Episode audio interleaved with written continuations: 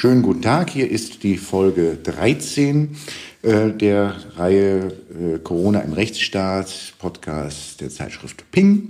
Ähm, äh, wir haben eine neue Woche und die ähm, letzte Folge haben wir uns unterhalten mit der Vorsitzenden der SPD Saskia Esken ähm, darüber, was, wie sie so die Maßnahmen und die ganzen Hilfspakete einschätzt. Ganz zum Schluss kamen wir dann auch mit Saskia Esken auf die App zu sprechen. Da hat sich ja über das Wochenende auch noch einiges getan und äh, eigentlich greifen wir den Ball dann genau an dieser Stelle auf. Ich begrüße heute Henning Tillmann. Hallo Henning. Hallo. Hallo aus dem Homeoffice. Grüße dich. Du bist äh, Co-Vorsitzender von D64. Kannst du mal kurz für diejenigen, die D64 nicht kennen, äh, erklären, was D64 ist? Ja, D64 ist ein äh, gemeinnütziger Think Tank, ein gemeinnütziger Verein. Wir haben mittlerweile knapp die 600 Mitglieder. Äh, wir beschäftigen uns mit der digitalen Transformation und wollen die positiv vorantreiben. Also wir ähm, schreiben Papiere zum Thema KI, zur digitalen Demokratie, zum Thema Open Source und wollen da Vorschläge machen, vor allem an politische Handlungsträgerinnen und Träger, die, ähm, wie man diese digitale Transformation positiv gestalten kann. Wir treten ab und zu auch mal ein paar Leuten ein bisschen auf die Füße, wenn sie ähm, Dinge machen, die wir aus unserer Sicht nicht so gut finden, wie zum Beispiel die Frage der Urheberrechtsreform letztes Jahr oder Vorratsdatenspeicherung. Das sind so Themen, die uns als Verein auch immer beschäftigen. Ähm, aber generell wollen wir einen positiven Ansatz liefern und wollen halt Vorschläge machen, was man eben besser machen kann und nicht immer nur aus so einer Defensivhaltung agieren. Und äh, ja, unser Verein wächst stetig. Wir haben einen Ticker, der jeden Morgen erscheint, ein Newsletter, der wird von vielen tausend Menschen gelesen, den kann man kostenlos abonnieren. Ähm, und das Tolle an unserem Verein ist eigentlich, und da bin ich auch stolz drauf auf unsere Mitglieder, wir organisieren uns eigentlich vollständig. Also wir haben einen studentischen Mitarbeiter, aber sonst organisieren wir uns komplett ehrenamtlich und da stecken sehr, sehr viele Menschen auch sehr viel Zeit rein in den Verein und in das, was wir da als Output liefern. Und ihr steht der SPD nahe, das sollte man vielleicht noch ergänzen. Ja, da bin ich immer ein bisschen vorsichtig, das würde ich so nicht sagen. Also wir sind natürlich aus einem sozialdemokratischen, von sozialdemokratischen Mitgliedern gegründet, aber wir sind erstens ein gemeinnütziger Verein. Äh, wir müssten also qua äh, äh, Rechtsverordnung quasi also schon ähm, überparteilich sein. Und das Zweite ist auch, wir haben mittlerweile Mitglieder aus verschiedensten Parteien. Also wir haben Mitglieder der Grünen, der Linken, ähm, von der FDP sogar auch Mitglieder. Wir haben Piraten bei uns und vor allem viele auch, die ohne Partei Parteibuch unterwegs sind. Und es wird natürlich medial immer so geschrieben, der SPD-nahe Verein, was sicherlich, sage ich mal, von der von der Grundrichtung, also den Grundwerten nicht ganz falsch ist. Wir verstellen, wir sind auch dafür, dass wir Freiheit, Gerechtigkeit, Solidarität im Netz herstellen wollen. Aber wir haben keine ähm, Verknüpfung zur Partei, kriegen also dementsprechend weder irgendwelche Unterstützung, sondern eher sogar, dass wir denen häufiger mal vielleicht auch auf die Füße treten, wie jeder anderen Partei auch, wenn sie da Mist machen. Und die ganzen Mitglieder bei uns, die eben halt kein Parteibuch haben, die ärgern sich immer so ein bisschen, äh, wenn dann steht SPD-nahe Verein. Und ich muss das immer dann korrigieren, weil ähm, wir sicherlich, wie gesagt, von der Ideologie her nicht ganz falsch da liegen, aber äh, was die Partei selbst betrifft, äh, ist es nicht so. Und ich sage immer, es ist so ein bisschen wie beim DGB. Der DGB ist auch kein SPD-naher Verein, aber natürlich gibt's im DGB sicherlich, die meisten haben da, äh, wenn sie ein Parteibuch haben, auch ein SPD-Parteibuch wahrscheinlich. Also ich kann aus äh, eigener Person als Mitglied des Vereins bestätigen, dass man nicht Parteimitglied sein muss, um in D64 zu sein. Ähm, äh, äh, das ist jetzt ja, du sagst ja Ehrenamt, das, das schließt es ja auch aus, dass das dein Hauptberuf ist. Was ist dein Hauptberuf? Ähm, ich bin Diplom-Informatiker und bin seit 2013 selbstständig, äh, mache Softwareentwicklung und Mediengestaltung, aber vor allem entwickle ich äh, Webseiten, Apps, äh, für äh, Smartphones und was man halt so heutzutage an neumodischen Kram alles so braucht. Mhm. Und damit bist du der ideale Gesprächspartner heute für das Thema der sogenannten Corona-Apps. Da muss man ja auch erstmal unterscheiden, nicht alles, was äh, äh so unter dem Begriff Corona-Apps äh, äh, so äh, diskutiert wird, ist ja tatsächlich jetzt eine Bluetooth-App, worüber wir dann mhm. anschließend sprechen wollen. Was gibt's denn noch so alles äh, an Corona-Apps außer den Bluetooth-Apps, die momentan diskutiert werden. Genau, also in Deutschland oder in Europa oder den westlichen Ländern wird eigentlich äh, hauptsächlich dieser Bluetooth-Ansatz diskutiert, aber natürlich sind auch vor allem in asiatischen Ländern andere Mechanismen im Einsatz, die man auch nutzen kann oder zumindest diskutieren kann äh, aus einer rein technischen Sicht. Also zum Beispiel per GPS kann man äh, tracken. Äh, man kann natürlich auch über WLAN äh, Verbindungen, die in der Nähe sind, da kann man ungefähr herausfinden durch die Signalstärken, wo man sich aufhält, über Mobilfunk ähm, Tower, also wie ist da, in welchem Funknetz ist man wo eingeloggt. Das sind natürlich aber alles so grobe Annäherungsmechanismen und selbst GPS, was im Freien natürlich relativ genau ist, funktioniert in einem Gebäude sehr schlecht und vor allem funktioniert es auf, der, auf die Höhe nicht gut. Also es ist nicht klar zu erkennen, ob ich mich zum Beispiel im ersten Stock oder im, im fünften Stock aufhalte. Und ähm, das sind alles so ähm, äh, Verfahren, die man einsetzen kann, zumindest diskutieren kann aus einer technischen Perspektive. Datenschutzrechtlich ist das natürlich alles sehr fragwürdig. Ähm, aber in anderen Ländern werden die zum Beispiel auch kombiniert eingesetzt. Also da wird dann ähm, GPS plus Bluetooth eingesetzt. Ähm, und daraus kann man natürlich dann äh, sich immer mehr näher dem Ziel äh, aneignen, um wirklich eine positionsgenaue Bestimmung zu machen und dann auch noch das mit äh, Kontakten zu verbinden. Aber hier tatsächlich wird vor allem über Bluetooth diskutiert. Was bringt das Leute zu Orten? Also warum wird das in asiatischen Ländern, und wenn ich zum Beispiel aus Taiwan gehört, äh, da, da, gibt, da, da werden die Apps dann eingesetzt, um die Leute zu orten. Was bringt das? Naja, man will halt gucken, äh, wenn sich jemand irgendwo aufhält äh, und in der Nähe ist jemand, der als positiv vermerkt wurde ähm, oder wird, dann kann man natürlich rückverfolgend schauen, okay, hast du dich auch in der gleichen äh, in der gleichen, äh, im gleichen Umfeld aufgehalten ähm, und äh, dafür kann man das natürlich dann verwenden. Also wenn man nachvollziehen kann, also wirklich eine, eine genaue Ortsbestimmung von Personen machen kann, was wie nochmal gesagt unter datenschutzrechtlichen Perspektive sehr fragwürdig ist, aber wenn man das macht, kann man natürlich schon nachvollziehen, wo wann, wo war jemand, an zu welcher Zeit und wer war da vielleicht auch, ähm, der äh, positiv getestet mhm. wurde. Und man kann Leute über, man kann überwachen, ob Leute, die in Quarantäne sein sollten, tatsächlich in Quarantäne bleiben. Das kommt auch noch hinzu. Ja, das ist, das, kommt das auch noch hört man ja aus Asien viel, auch dass es da solche ähm, Anwendungen gibt. Das ist aber alles nicht das, was zurzeit unter Corona-App hier in Deutschland diskutiert wird, sondern hier diskutieren wir, wenn, wenn, wenn das, wenn Corona-App fällt und wenn es dann übers Wochenende hieß, Bundesregierung habe die Politik geändert, dann reden wir immer über, äh, über Bluetooth-Apps. Ähm, äh, was leistet eigentlich zunächst einmal Bluetooth? Ja, Bluetooth ist eigentlich für diesen Einsatzzweck überhaupt nicht konzipiert. Also Bluetooth verwenden wir alle ja wahrscheinlich, um irgendwelche Headsets anzuschließen oder die Musikbox, um irgendwie Musik zu hören.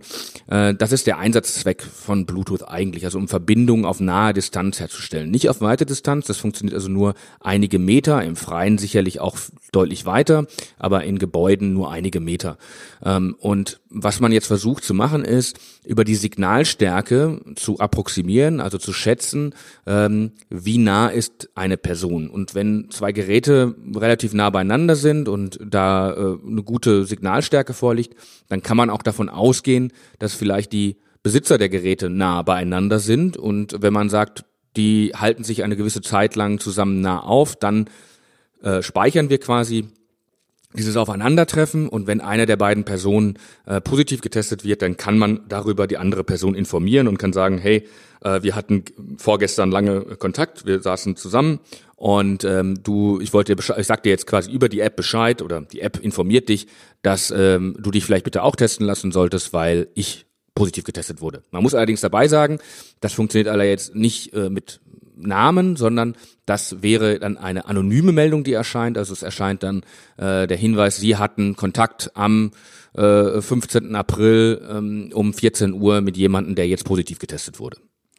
Jetzt hat ja Bluetooth so seine Tücken. Kannst du das mal ein bisschen erklären? Was du hast ja gesagt, Bluetooth sei eigentlich gar nicht geeignet äh, äh, dafür und ähm, das, da muss also viel Entwicklungsarbeit noch geleistet sein, dass Bluetooth das kann, was es hier soll. Kannst du das noch mal ein bisschen erläutern, was da so die Herausforderungen sind?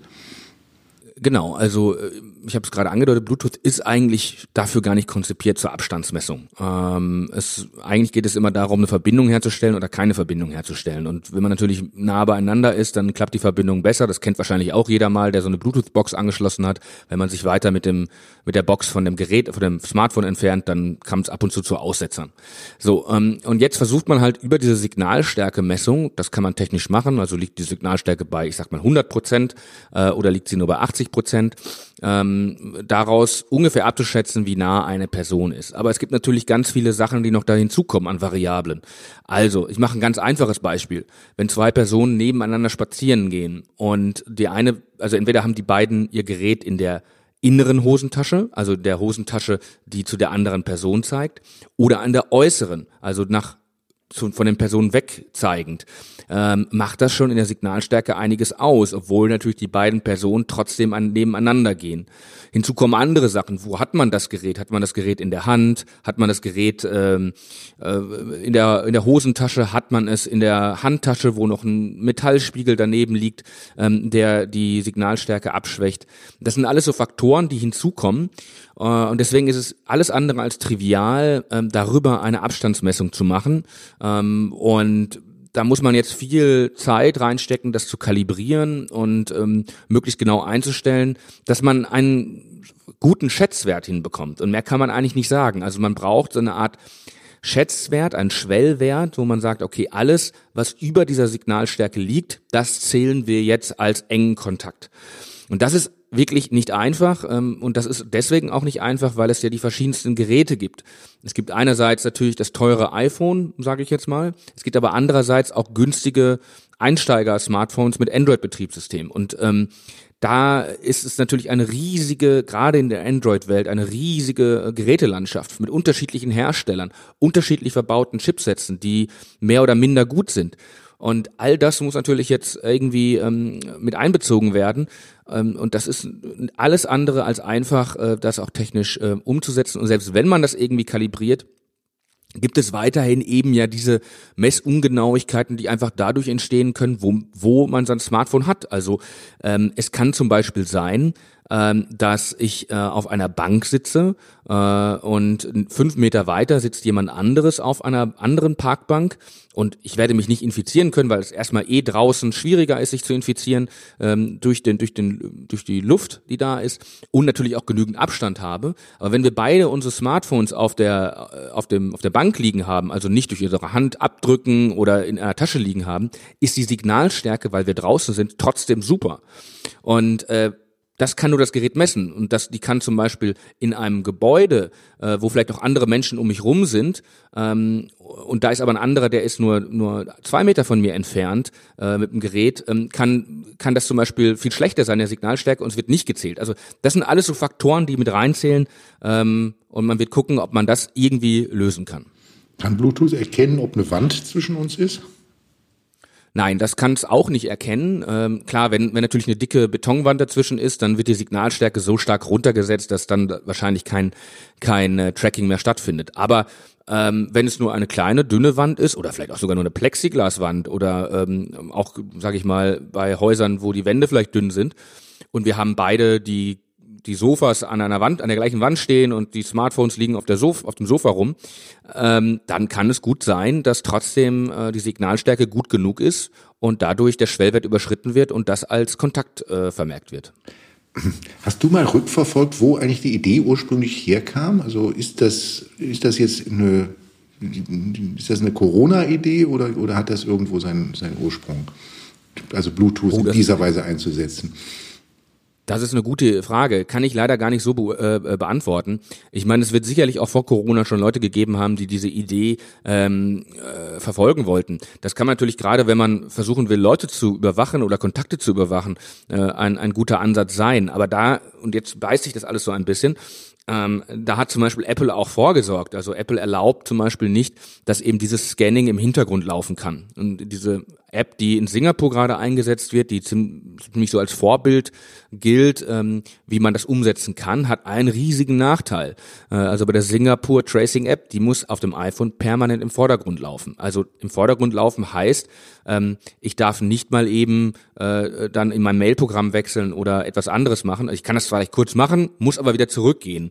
Und zusätzlich, ich darf mein Gerät nicht sperren. Und jeder ist ja eigentlich gewöhnt, wenn er fertig ist mit dem, was er machen will, drückt er auf die Power-Taste und steckt sein Handy in die Tasche. Das dürfte man nicht machen, weil sobald diese Sperrung vorliegt, ist ein Hintergrundscanning nicht mehr möglich, äh, was völlig impra äh, was nicht praktisch ist.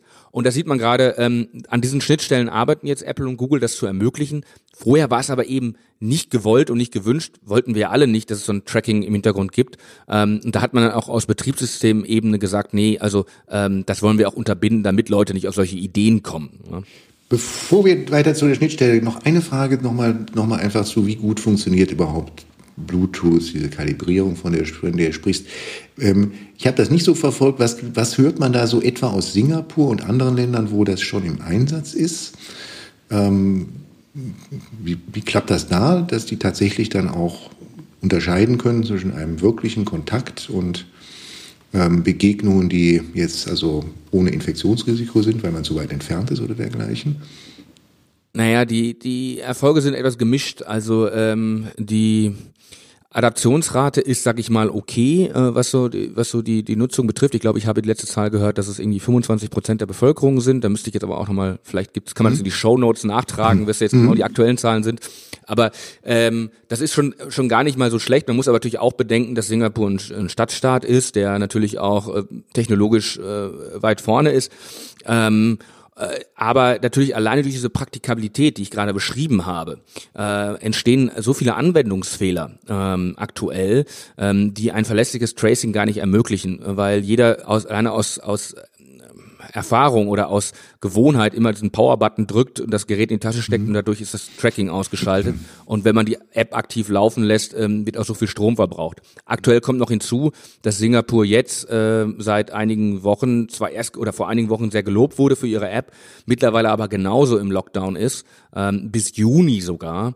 Ähm, und das liegt auch unter anderem an den Gastarbeitern, die in den Vororten ähm, dort wohnen. Die hat man so wohl ein bisschen vernachlässigt bei der Frage, wie informiert man die. Äh, aber generell ist es trotzdem so, dass Singapur genauso äh, in einem strengen Lockdown ist wie viele andere Länder auch. Sprechen wir jetzt nochmal über die, oder jetzt mal als nächstes noch einmal über die Schnittstellen, das Schnittstellenthema zwischen Apple und Android, also zwischen Apple und Google, beziehungsweise zwischen den beiden Betriebssystemen. Da geht es um die Betriebssysteme und da geht es darum, dass die, ähm, dass die App auch funktioniert, wenn sie, wie du das gerade erklärt hast, hast ähm, im Hintergrund läuft. Ähm, ähm, kannst du das nochmal ein bisschen erläutern, was es da mit dieser Schnittstelle eigentlich auf sich hat? Ist das eine, ist das bei eigentlich allen allen Corona-Apps so, dass wir dieses, dieses Schnittstellenproblem haben oder, ähm, äh, oder wie verhält sich das?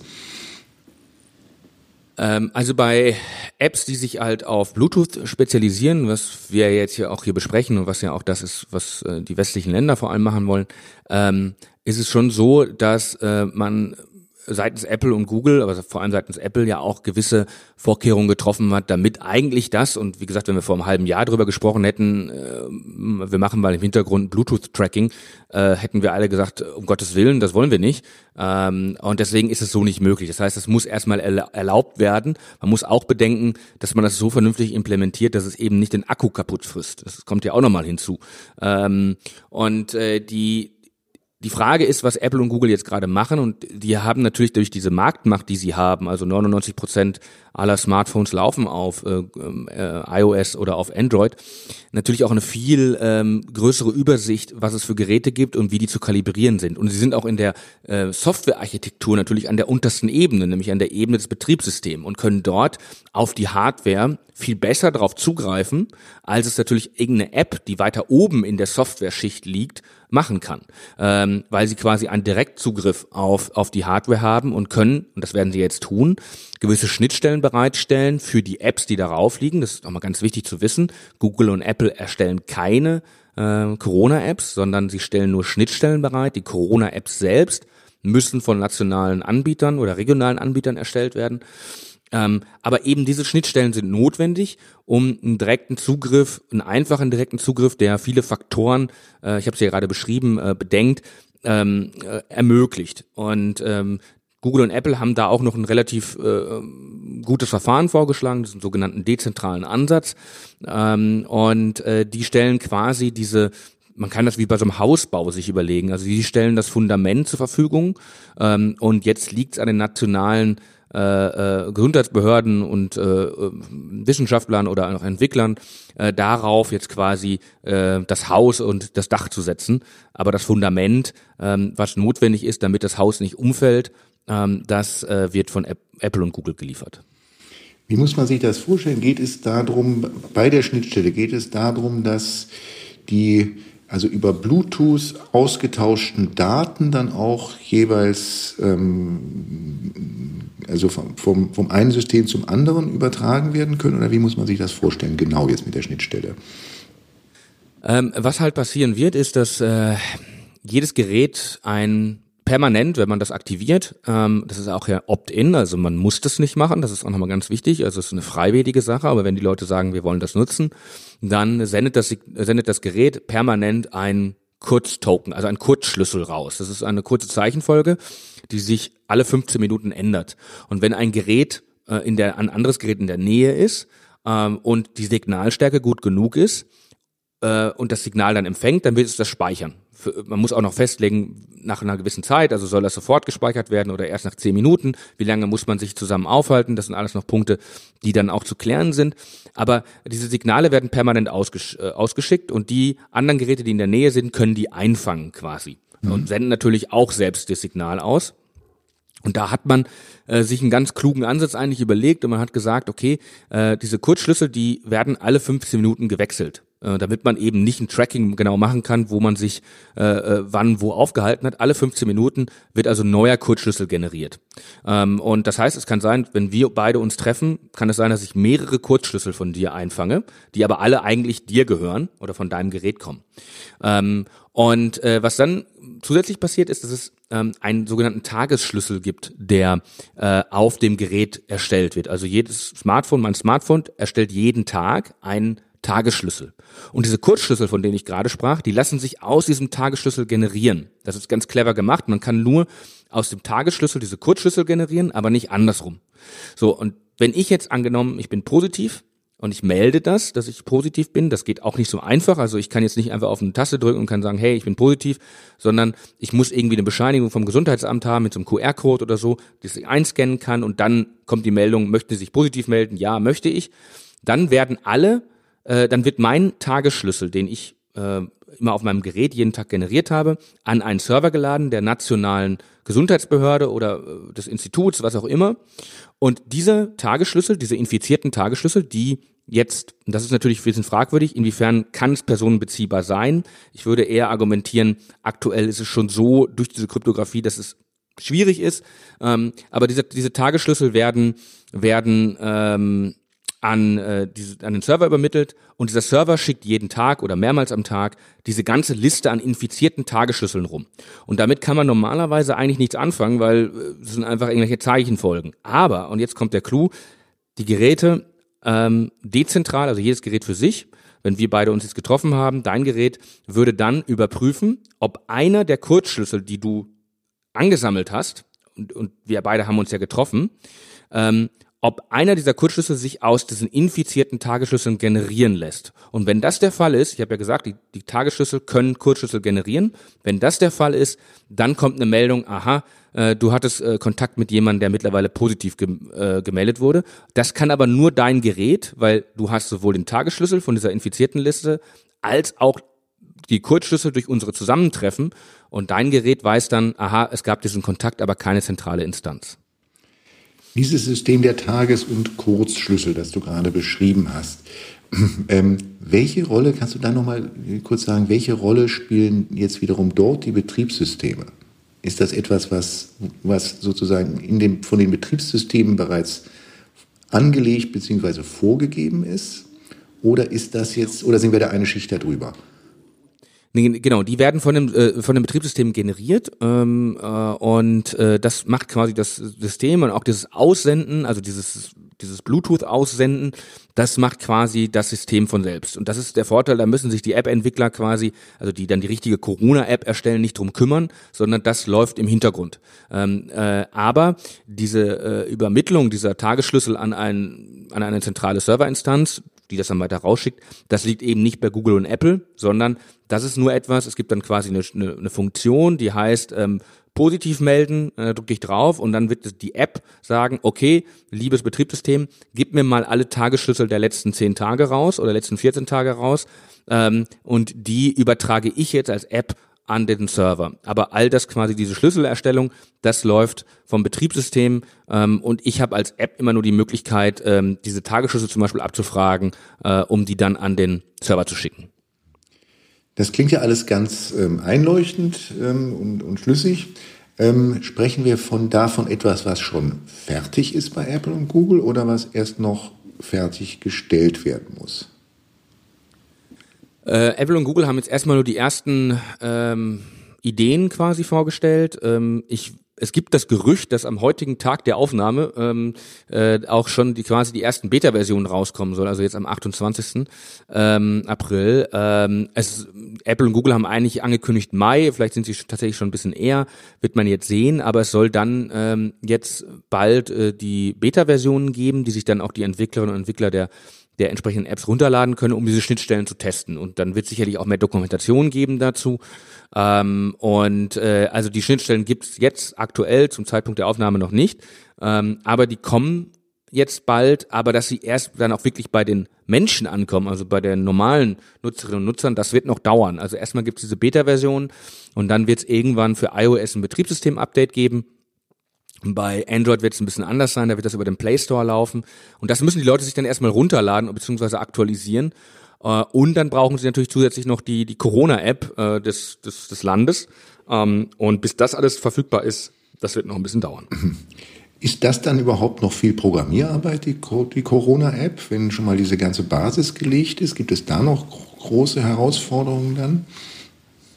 Ähm, ja, es wird sicherlich natürlich noch, noch Programmierarbeit geben. Äh, da sind noch einige Sachen auch zu klären, aber man muss schon sagen, dass Apple und Google da auch äh, äh viel Arbeit schon mal abnehmen. Das ist ganz klar so. Und deswegen habe ich auch nicht verstanden, warum man nicht äh, auch ähm, als äh, es diese Idee gab. Also mir war äh, schon im März eigentlich unklar, wie das technisch eigentlich funktionieren soll, als diese ersten Vorschläge gab, bevor es halt auch die Ideen von Apple und Google gab, weil eben die Technik der größte, das größte Hindernis ist. Und dann hat äh, vor Ostern haben die beiden ja angekündigt, diese Schnittstellen anzubieten ähm, und haben dann auch noch ein für mich äh, überzeugendes Konzept zur, zur, für den Datenschutz vorgelegt. Ähm, und da war mir eigentlich unklar, dass wenn man eigentlich diese App will, dann muss man eigentlich diesen Ansatz verfolgen, weil man sonst technisch kaum eine Chance hat, äh, die zu realisieren. Und selbst wenn wir diese Schnittstellen äh, nutzen, ist es dann auch noch nicht mal ausgemacht, ähm, dass das alles vernünftig funktioniert. Wir haben da ja eben drüber gesprochen, über die ganzen Probleme, die da entstehen können. Aber ähm, das ist schon der beste Weg technisch, wenn man es machen will. Ähm, und wir werden sehen jetzt, äh, äh, wann das alles zur Verfügung stehen wird und sich verbreitet. Und vor allem, man muss auch nochmal eins bedenken, damit es verlässlich funktioniert. Wir wollen erstens eine Freiwilligkeit. Ich glaube, da sind wir uns alle einig. Die Frage ist halt immer, bei diesem Druck, der da ausgeübt wird, ist das dann eigentlich auch noch so freiwillig? Aber geben wir jetzt mal ähm, nur von, von, der, von der rechtlichen Lage aus, wollen wir eine, eine Freiwilligkeit ähm, bis dann natürlich diese Verbreitung auch da ist äh, von irgendwie 60, 70 Prozent der Bevölkerung. Dafür hat halt WhatsApp zehn Jahre gebraucht. Ähm, und das war eine sehr, äh, WhatsApp ist eine sehr triviale App im Sinne der Technik. Ähm, also wir wollen mal hoffen, äh, wenn wir, wenn wir da rangehen und mit der Einstellung sagen, wir wollen diese Corona-App irgendwie haben, ich bin da eher etwas skeptisch. Ich finde, man kann das tun. Aber man muss die Erwartungshaltung auch runterschrauben, weil ähm, eben diese technischen Probleme da sind und ich glaube, andere Mechanismen sind wirksamer gegen das Virus. Aber angenommen, wir wollen das so tun, ähm, dann wird man sicherlich noch bis Spätsommer, Herbst warten müssen, bis man überhaupt eine iPad, die erstens funktioniert, richtig gut. Äh, die App wird schon eher rauskommen auf jeden Fall, aber bis sie wirklich gut funktioniert und bis zweitens, und das ist ja nochmal der entscheidende Punkt, auch eine gewisse Nutzerbasis da ist, dass wir eben nicht nur äh, 5000 Leute in Berlin Mitte haben, die es nutzen. Ich übertreibe jetzt mal ein bisschen, aber dass es schon äh, auch bundesweit äh, einige Leute geben wird, diese App nutzen. Und dann kann man erst sagen, bringt das überhaupt was? Können wir damit wirklich auch Kontaktnachverfolgung machen? Oder ist doch da eher so das Problem, dass wir viele False-Positive-Meldungen haben, weil irgendwelche Leute getrackt werden, die gar nicht äh, wirklich infiziert werden konnten? Oder vielleicht auch andersrum, was man äh, psychologisch auch nicht äh, vergessen darf. Es kann auch sein, dass diese App zu einem Gefühl führt, ähm, oh, jetzt bin ich ja sicher, ich habe ja die App, äh, ich bin eh ein junger Mensch, mir kann nichts passieren, also kann ich jetzt machen, was ich will und wenn ich dann doch irgendwie infiziert werde, dann kriege ich ja die kriege ich ja äh, eine Info. Das sind alles so Sachen, die man halt auch bedenken muss. Also was hat das für eine psychologische Wirkung und was hat es auch für eine psychologische Wirkung, wenn die Meldung kommt, äh, sie hatten Kontakt mit jemandem, der positiv war und ich das gar nicht wirklich zuordnen kann. Wie reagiere ich dann eigentlich? Also wenn ich weiß, dass mein Arbeitskollege, mit dem ich acht Stunden im Büro sitze und der mir gegenüber sitzt, positiv gemeldet wurde, dann kann ich sagen, oh, naja, wahrscheinlich habe ich es jetzt auch. Aber wenn ich eine anonyme Meldung äh, erhalte, Sie hatten vor drei Tagen Kontakt um 14 Uhr, wie, wie, wie gehe ich dann damit um? Ja? Also sage ich dann, oh, jetzt äh, sperre ich mich ein ähm, oder ähm, es müssen auch die Tests zur Verfügung stehen. Ne? Also es muss dann auch wirklich die Leute bevorzugt getestet werden. Das sind alles so Fragen, ähm, die wird man erst im Laufe der nächsten Monate wirklich dann beurteilen können.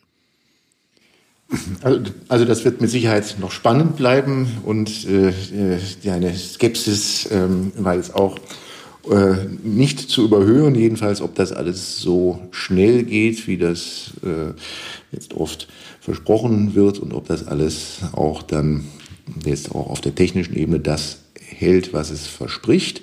Ähm, äh, ja, wir sind am Ende unserer Zeit. Äh, vielen Dank, lieben Dank lieber Henning. Ähm, das war, war klasse. Wir haben ja jetzt tatsächlich geschafft, eigentlich eine halbe Stunde drüber zu sprechen, ohne jetzt so viel in dieses Zentral und Dezentral her, hereinzugehen.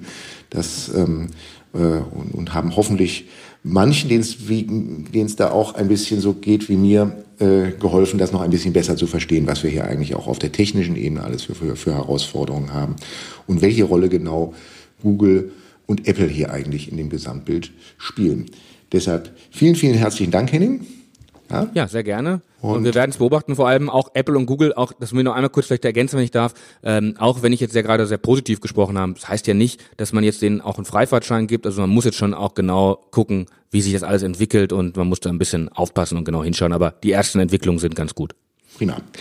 Klasse, dann äh, verabschieden wir uns mit diesen, äh, mit diesen Worten und dann darf ich äh, ankündigen, dass die Folge 14 dann schon bald auch folgen wird. Da werden wir uns wieder äh, äh, den verfassungsrechtlichen Fragen widmen und haben dort Uwe Volkmann, Professor in Frankfurt, zu Gast. Dankeschön. Danke.